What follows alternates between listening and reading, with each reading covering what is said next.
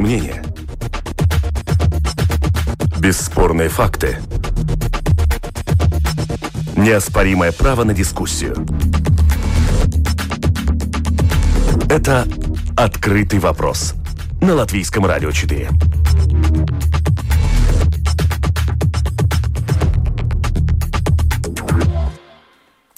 Здравствуйте, уважаемые радиослушатели. Вместе с вами в эфире Латвийского радио 4 дискуссионная программа «Открытый вопрос». У микрофона Роман Шмелев. И, как всегда, по понедельникам самые заметные события международной политики мы обсудим в течение следующих 40 э, минут. Вместе с нами на прямой связи политолог Филипп Раевский. Здравствуйте. Здравствуйте.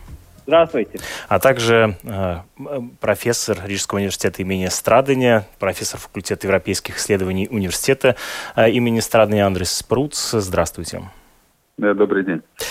Э, сегодня поговорим о европейской политике, о внутренней, о внешней. Э, прошли выборы в э, Каталонии, состоялись выборы в Италии. Чем они интересны и как они определяют внутреннюю политику Европейского Союза. В том числе поговорим и о внешней политике Европейского Союза. В общем, сегодня сконцентрируемся на Европе. И начать наш разговор я бы хотел с Э, небольшого заголовка, который э, встретился мне на э, политическом аналитическом портале «Политика». Он, в общем, посвящен оплакиванию внешней политики Европейского Союза и начинается такими словами. Они довольно красноречивые. Я попрошу вас, господа, прокомментировать их. Европейская внешняя политика умерла в Москве две недели назад и захоронена она будет весной этого года в море на глубине 35 саженей под Балтийским морем,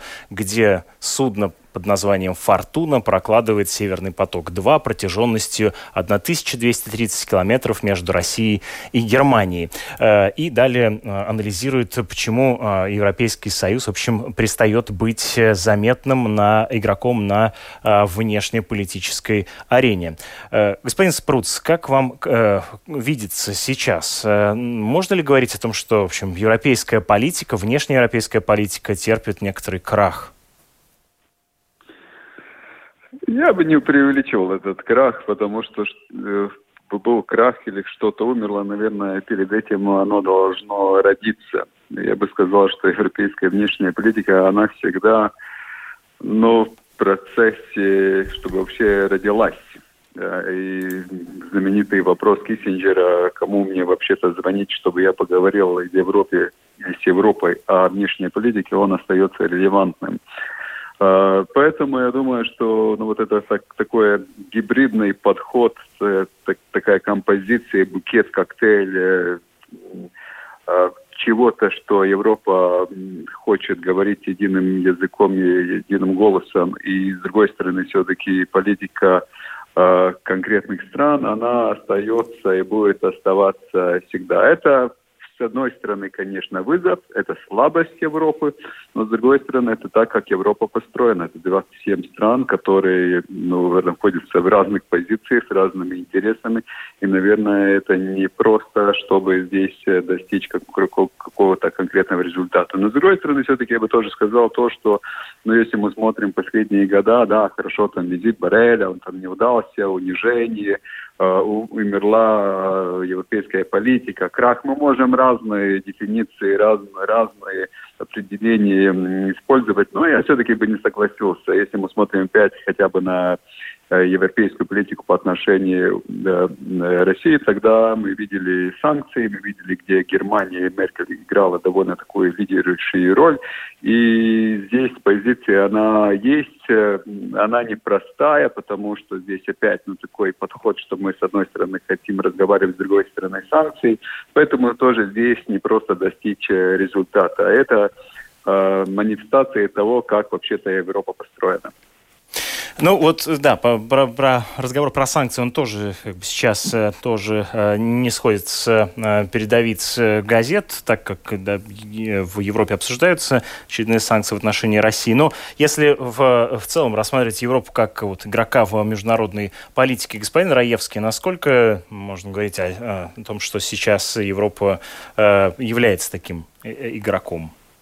Определяющим. Ну, я тут тоже соглашусь, что, э, что э, с изменением, что ну, международная политика Европейского Союза как общности в, в таком смысле, она в таком начальной стадии. Мы тут больше можем говорить о экономической международной политике, договора о свободной торговле, то есть где есть общие экономические интересы. Тем, где начинается международная политика, тут все-таки разногласия и разные как бы, отношения со стороны стран, участников ЕС, они и отображаются в политике Евросоюза, потому она такая, иногда можно сказать, вот э, беззубая, потому что э, ну, тут, тут у каждого свои приоритеты, и как бы э, найти какой-то консенсус и какой-то общий знаменатель, чтобы выстроить эту политику с своими, ну, с третьими странами, ну, это совсем нелегко, но все-таки тот же санкционный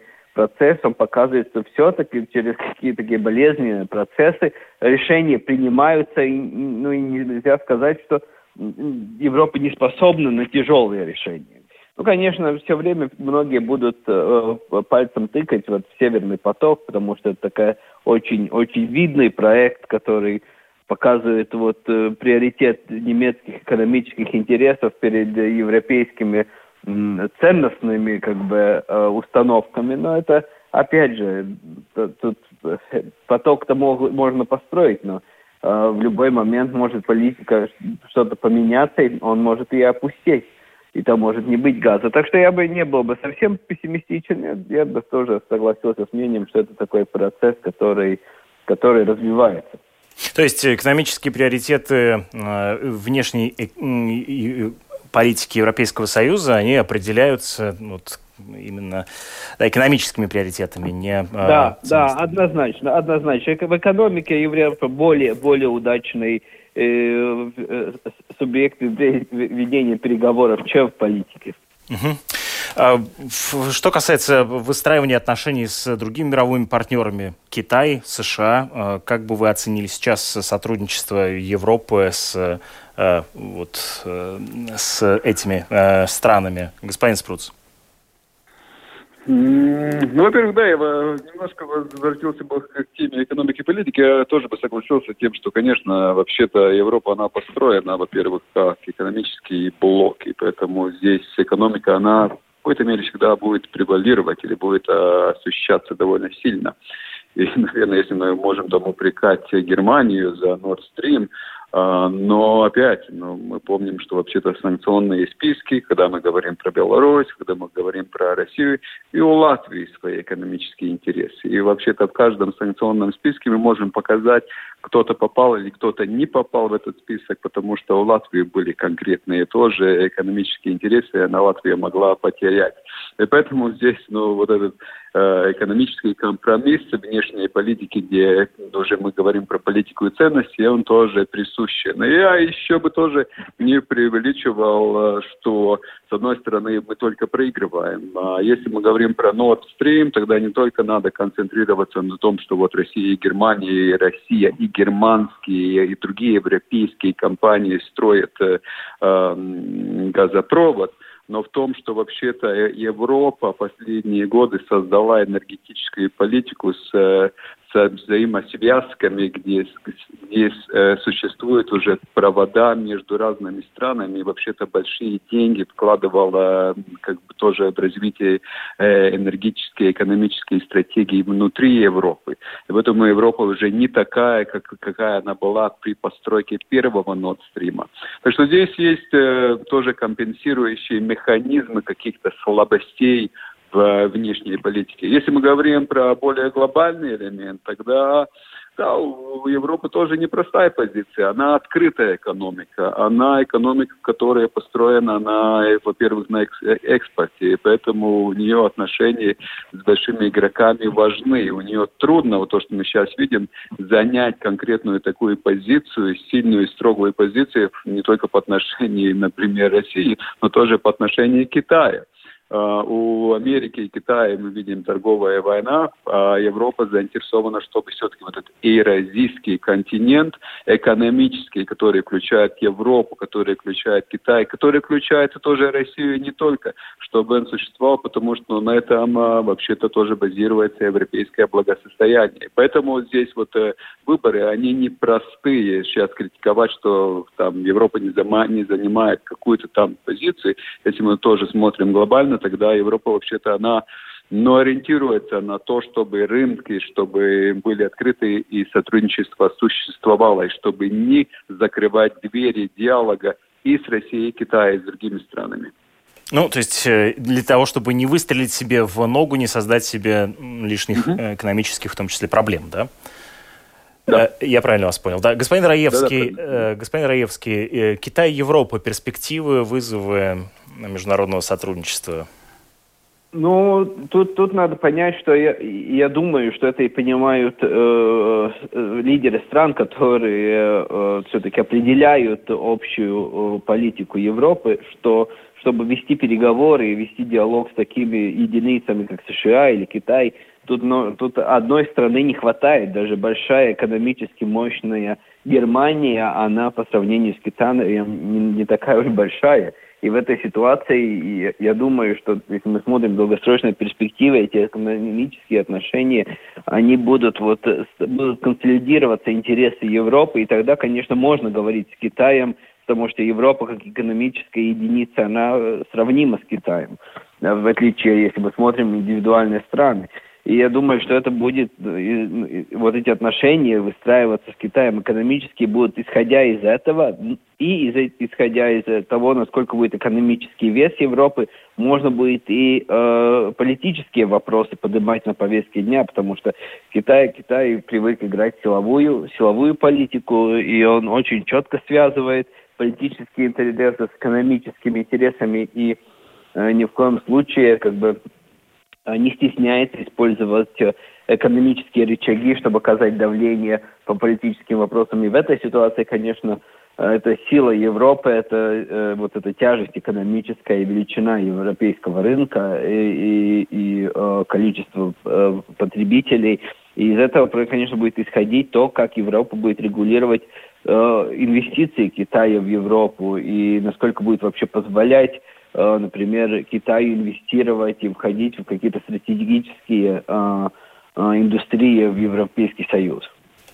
Я хочу попросить вас прокомментировать также новость э, прошлой недели, которая, с одной стороны, как мне кажется, относится и одновременно к внешней политике Европы, так как Британия уже не входит в Европейский Союз, так, в общем-то, и к внутренней. Дело в том, что э, первый министр Шотландии Николас Стержен заявила на прошлой неделе, что а, в случае победы э, возглавляемой ею партии, Шотландской национальной партии, на грядущих майских выборах она проведет консультативный референдум о независимости от э, Британии, Соединенного Королевства, и э, в связи с этим будет рассматриваться дальнейший вопрос как бы реинтеграции, возвращения в Европейский Союз. Как вам кажется, что это значит для отношения между Европейским Союзом Британии, непосредственно Шотландии, как ее частью. Господин Спруц.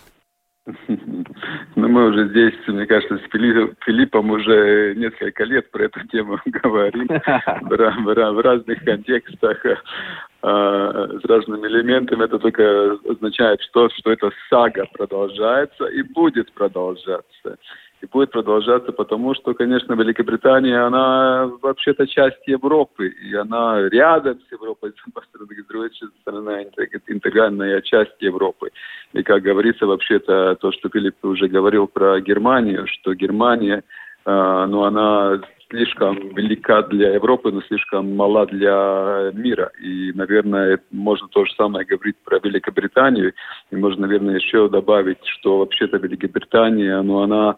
Все, все страны Европы, они маленькие, только еще страны, которые не поняли, что они маленькие. И Великобритания, наверное, это показала.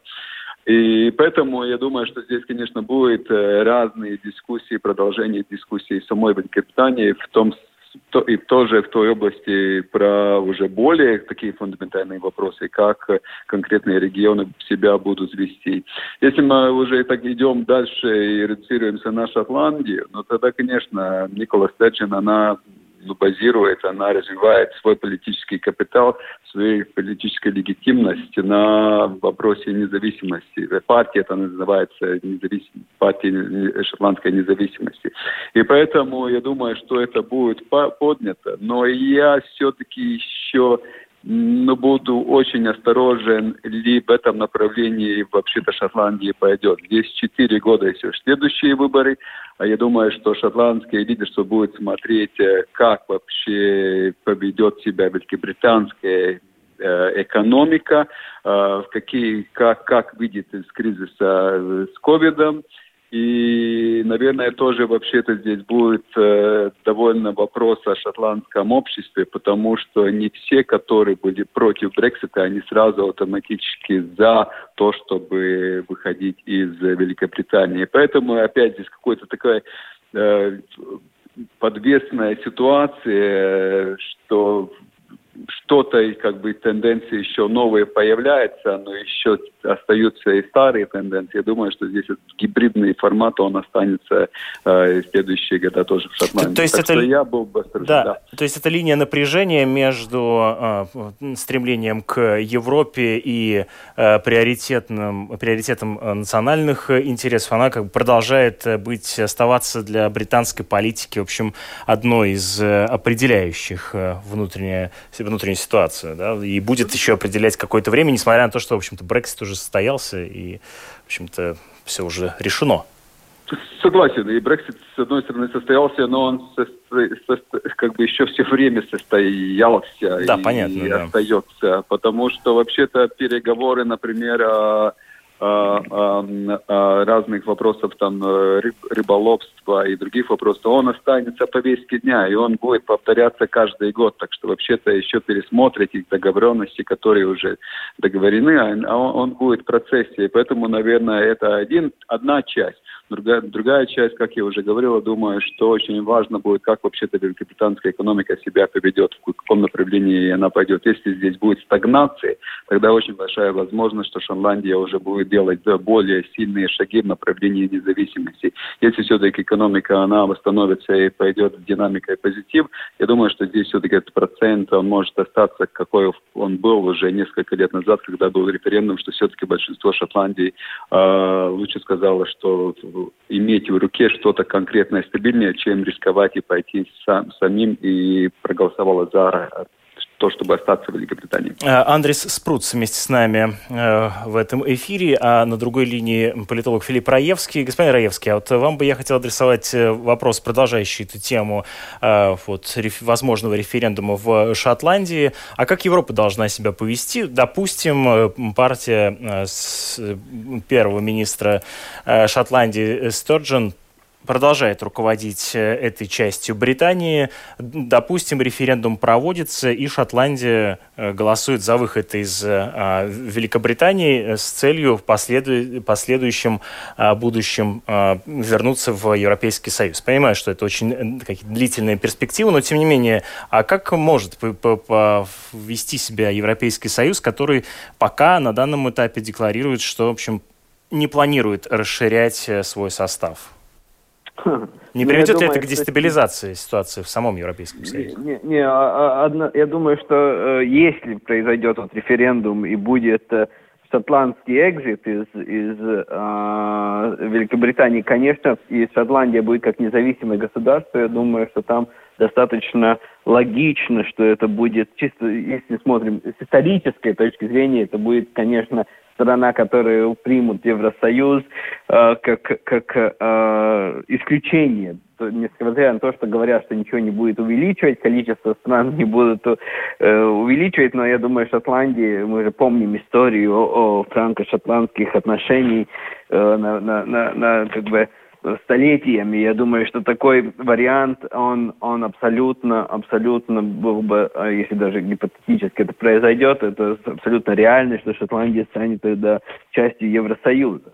А, это тоже как, так же, как относится очень четко к тому, что происходит в Северной Ирландии. Там ведь тоже есть свои как бы политические спонсоры, по, ну, то есть в виде Ирландии, которая страна ЕС, которая смотрит, чтобы не нарушались интересы Северной Ирландии в процессе Брекзита, и чтобы э, там не было вот нового э, и, как бы вспышки насилия и, и не были границы. Вы видите, насколько сильно Ирландия давила на Евросоюз и, и насколько Евросоюз все-таки э, защищал интересы Северной Ирландии вот в контексте э, Брекзита. Я думаю, мы можем спокойно это проецировать на Шотландии. Но о самой Шотландии говоря, я думаю, что пока что референдум, не, ну, не зря это называется индикативный, я не думаю, что Борис Джонсон готов э, Шотландии дать возможность э, идти на референдум в ситуации, когда мы, ну, многие эксперты говорят, что спад экономики из-за Брекзита будет ну, сравним, ну, не сравним ни с чем за последние 300 лет. И в такой ситуации позволить такой референдум, это, ну, конечно, позволить идти сразу же на, на, на раскол страны, потому если мы смотрим какие-то аналитические статьи, э, Борис Джонсон провел какие-то параллели с предыдущим референдумом, где прошло с инициацией до референдума 30 лет, дали возможность как бы подготовиться, и он сказал, ну, следующий референдум тоже такой же период, 30 лет, 2050 каком-то вы можете созывать референдум. Быстрее, быстрее э, не согласен. И в Даунинг-стрит 10 не согласен на такой референдум. Потому, я думаю, это больше внутриполитически предвыборная история. Меньше мы можем говорить о реальной независимости Шотландии. Мы продолжаем разговор о независимости э, одних регионов от, э, э, от центра. Мы хотели бы переместиться в Каталонию. Эм, там проходили различные проходили выборы. Вот как бы вы оценили их результаты и, в общем, насколько вопрос э, вот, Каталонии и ее независимости продолжает оставаться э, больным местом э, испанской политики, а вместе с тем и, в общем, больным вопросом для внутренней европейской политики. Господин Спруц. Ну, наверное, остается больным вопросом и для испанской политики, и для европейской политики, потому что, конечно, Испания большое государство, и здесь э, никто не хочет, чтобы какие-то вот такие центробежные процессы тоже случались э, в Испании.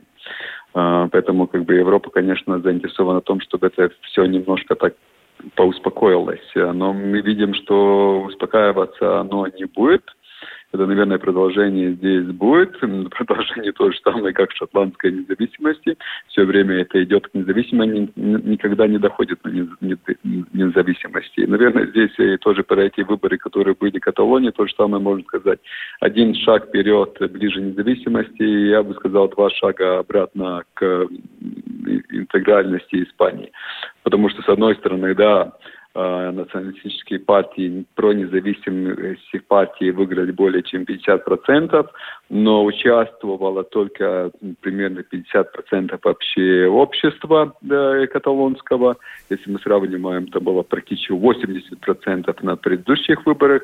И во-вторых, э, если мы смотрим на опросы, тогда все-таки большинство, э, несколько процентов тех, которые за то, чтобы остаться в части Испании. Так что это продолжение будет. Я думаю, что здесь нет такой критической массы, чтобы э, была независимость Каталонии. Здесь нет две трети, три, три четверти каталонского общества, которые бы сказали «да». А во-вторых, конечно, с другой стороны, то же самое, что не удается испанского как бы государства, правительства, я бы не сказал задавить, но интегрировать и все-таки убедить, что можем найти другие общие как бы языки, другие общие как бы интересы, чтобы идти вместе. Так что это будет остается, а, останется, будет оставаться, как вы уже сказали, такой больной точкой, э, ну, на следующие года, но я думаю, что здесь никакой независимости в ближайшее время мы не увидим. Зато вот э, в э, тоже стране Средиземноморья, в Италии наметился э, некоторый прогресс. Там появилось новое правительство. Напомню о том, что с января в Италии начался правительственный кризис, который привел к тому, что э, два министра ушли в отставку, представляющие партию экс-премьера Матео Риенце. Э, политический кризис произошел из-за вопроса о распределении средств, которые Европейский Союз выделил на восстановление итальянской экономики, серьезно пострадавшей от последствий пандемии коронавируса. И в итоге экс-председатель Европейского центрального банка Марио Драги преодолел, наконец, последнее препятствие на пути к вступлению в должность премьер-министра Италии, и подавляющее большинство депутатов Нижней палаты парламента а, проголосовали за доверие новому кабинету э, министров. А, то есть в а, Италии новое правительство. Что это может значить для Италии вместе, вместе с тем для Европы? Господин э, Раевский, можете ли вы как-то характеризовать новое правительство в Италии, чем оно особенно? Ну, я думаю, оно особенно тем, что э, э, премьер-министр э, стал Марио Драги, который очень известный человек. Он все-таки считается, что он один из тех, кто э, спас евро. Он очень высоко оценен в Евросоюзе, то есть он очень респектабельный политик. И э, если мы смотрим с точки зрения вот, распределения евроресурсов и всех переговоров с Евросоюзом в этой связи, я думаю, не зря фондовые рынки в Италии подскочили наверх и, и э, э, как бы цены на займы упали. То есть э, все, все видят, что он правильный человек для такого времени, который может договориться, который может сделать такого рода сделки, э, которые будут выгодны итальянскому государству и Италии. Но, конечно, тут надо помнить, что он технократичный э, премьер-министр, то есть он э, ну, не, не избранный, и это конечно, ослабляет его позиции, но все-таки ну, прогнозы э, показывают, что он может быть достаточно удачным точно из-за того, что у него будет как бы э, дана вот эта полити для его политики э, приведение в порядок финансов э, Италии, что это будет хорошо смазываться евро деньгами Европы и даст ему возможность эту политику провести более удачно и, провести, и, и привести в какой-то больше порядок итальянскую экономику. Но как это у него получится, мы не знаем, но я думаю, что он, он ну, все-таки вот эта оценка международная его и оценка бизнеса большого, она все-таки ну, дает какие-то надежды. Ну, поправьте меня, если это некоторое такое стереотипное представление об итальянской политике, но она довольно громкая. Мы э, видим там довольно такие э, значимые фигуры, которые не скупятся на довольно резкие иногда заявления, да, чего э, мы еще, что мы еще там помним со времен Берлускони, да и Матео Риенци, э, в общем, тоже э, регулярно создает, так сказать, напряжение внутри э, европейской политики. Как вам кажется, с э, вступлением на этот э, пост Джузеппе Конте изменится ли риторика, внешняя риторика и внутренняя риторика в э, Италии, господин Спруц? Нет, я не думаю. Я думаю, что итальянский характер, итальянский темперамент, он остается в силе, никто не отменил. И хотя Марио Драги, он хороший, профессиональный, удачный технократ, еврократ. В позитивном это, этого как бы слова э, понимании. Но я думаю, у него будут проблемы. Я думаю, что сейчас эти пять минут такого медового месяца, ну, они могут довольно быстро, быстро, быстро тоже исчезнуть. Э, да, у Драги есть э, контакты, у Драги есть его имя, у Драги есть позитивная вещь, что Италия достанет самую большую часть вот этого маршалского плана помощи, там 200 миллиардов евро, так что огромные деньги, он, он, у него, наверное, есть опыт, как с деньгами тоже общаться и как их организовать.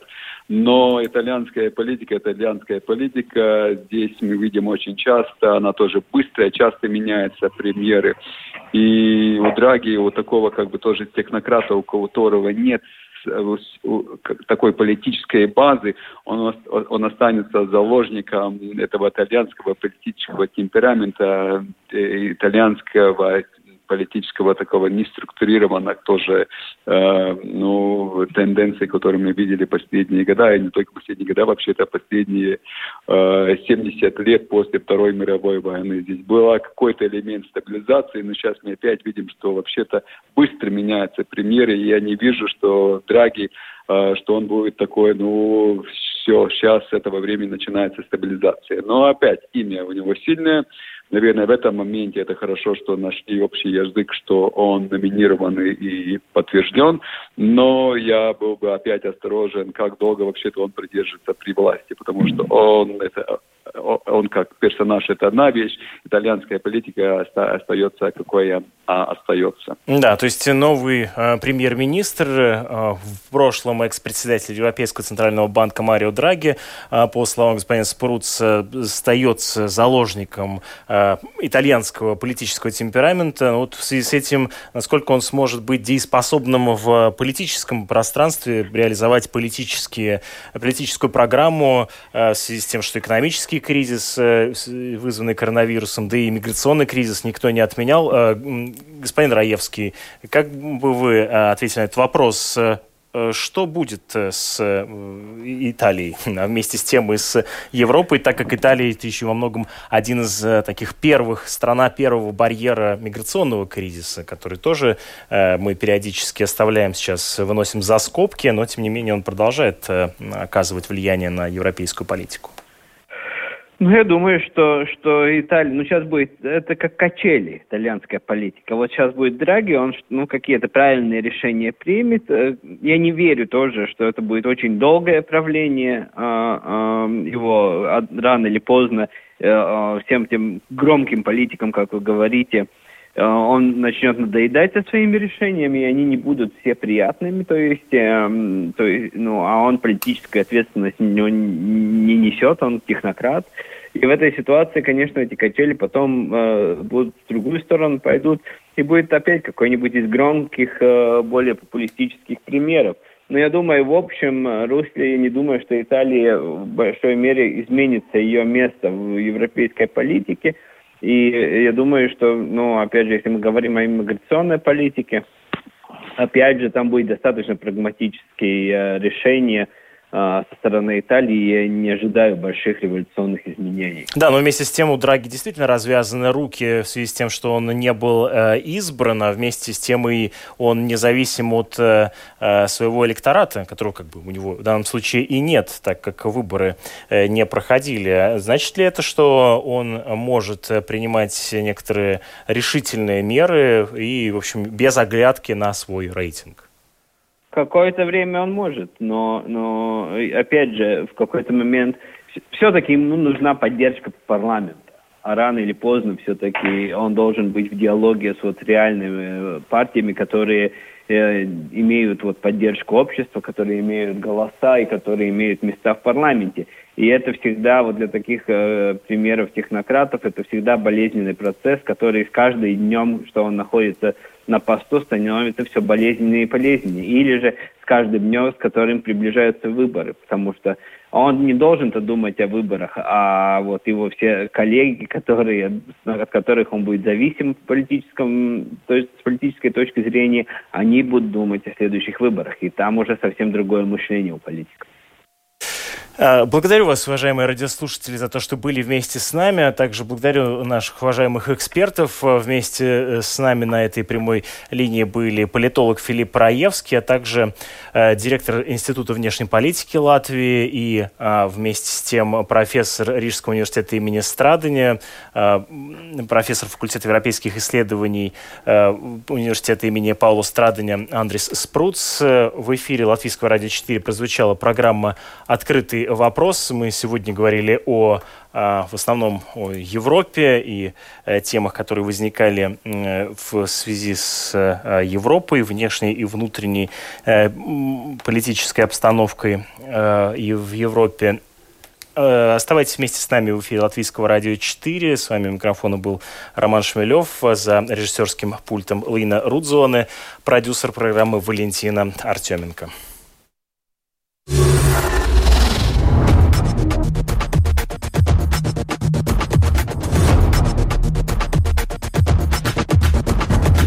Спорные мнения. Бесспорные факты. Неоспоримое право на дискуссию. Это «Открытый вопрос» на Латвийском радио 4.